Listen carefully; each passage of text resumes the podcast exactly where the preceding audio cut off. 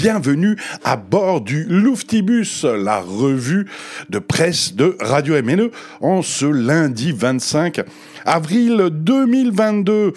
Alors on va faire un peu d'élection présidentielle, bien sûr évidemment, et on remarque que tout le monde a gagné. C'est ça qui est merveilleux et qui fait la nouveauté de cette nouvelle version de l'élection présidentielle. Allons nous promener euh, du côté de l'étranger pour voir comment a été perçue euh, la réélection d'Emmanuel Macron.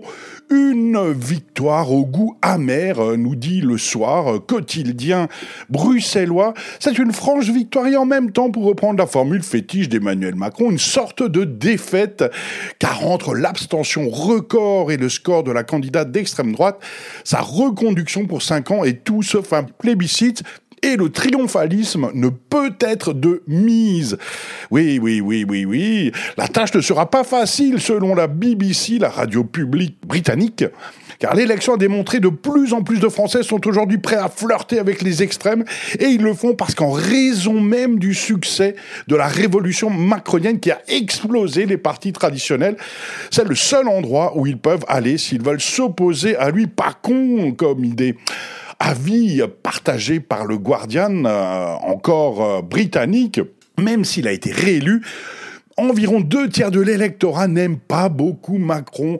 Eh ouais, eh, c'est pas de chance, mon gars, mais enfin, quand même, euh, t'as gagné.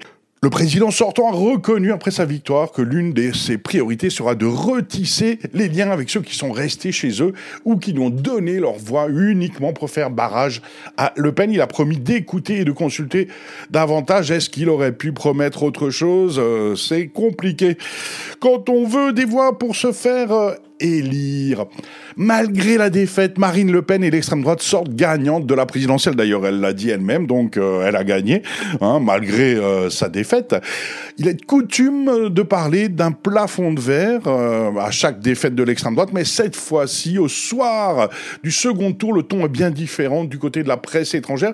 Pour de nombreux titres, ce scrutin présidentiel est une victoire pour Marine Le Pen, tant il semble parachever sa stratégie de normalisation. Le New York Times nous raconte, au terme d'un reportage en Bourgogne-Franche-Comté, que la leader du Rassemblement national a réussi à se présenter comme la protectrice des zones rurales et de la classe ouvrière, en mettant l'accent sur les problématiques de pouvoir d'achat, de protection sociale. Hein. Elle a également tissé son image en se confiant sur son quotidien de mère célibataire.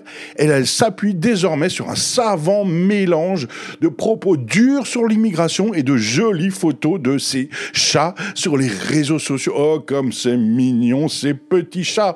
Enfin, présidentiel toujours et encore, Macron promet des ministres plus verts que verts, nous annonce l'humanité, le quotidien un brin coco communiste. Ainsi, le candidat en meeting à Marseille, enfin le candidat maintenant élu, multiplie ses attaques contre la nature même de l'extrême droite, renvoyé à sa xénophobie à son projet climato-sceptique, mais le président réélu s'engage en faveur des accords de Paris il a dégueuné plusieurs annonces sur la planification écologique, euh, terme euh, volé à Mélenchon. Mélenchon, justement, mais que devient-il?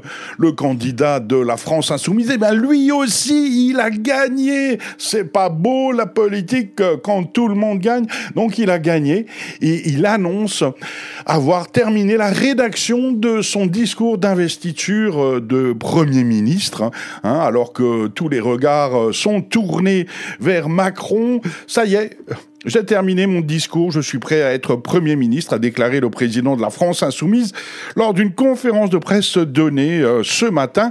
Il a ensuite regretté que les deux candidats se soient montrés autant tournés sur eux-mêmes toute la journée et n'aient pas daigné lui confirmer par téléphone qu'il serait bien Premier ministre pour les cinq ans à venir. Et il a conclu, il en va du destin de la France, on n'a pas le droit de se préoccuper de sa petite personne, de sa petite carrière, de scruter des résultats qui ne seront changeront rien. Le futur de la République, c'est moi, a déclaré Emmanuel Macron sur le site Le Gorafi, ce qui signifie bien sûr que c'est totalement faux. Voilà, merci à toutes et à tous et rendez-vous en juin 2022 pour les législatives, le prochain épisode des aventures politiques de la France. À bientôt sur Radio MNE.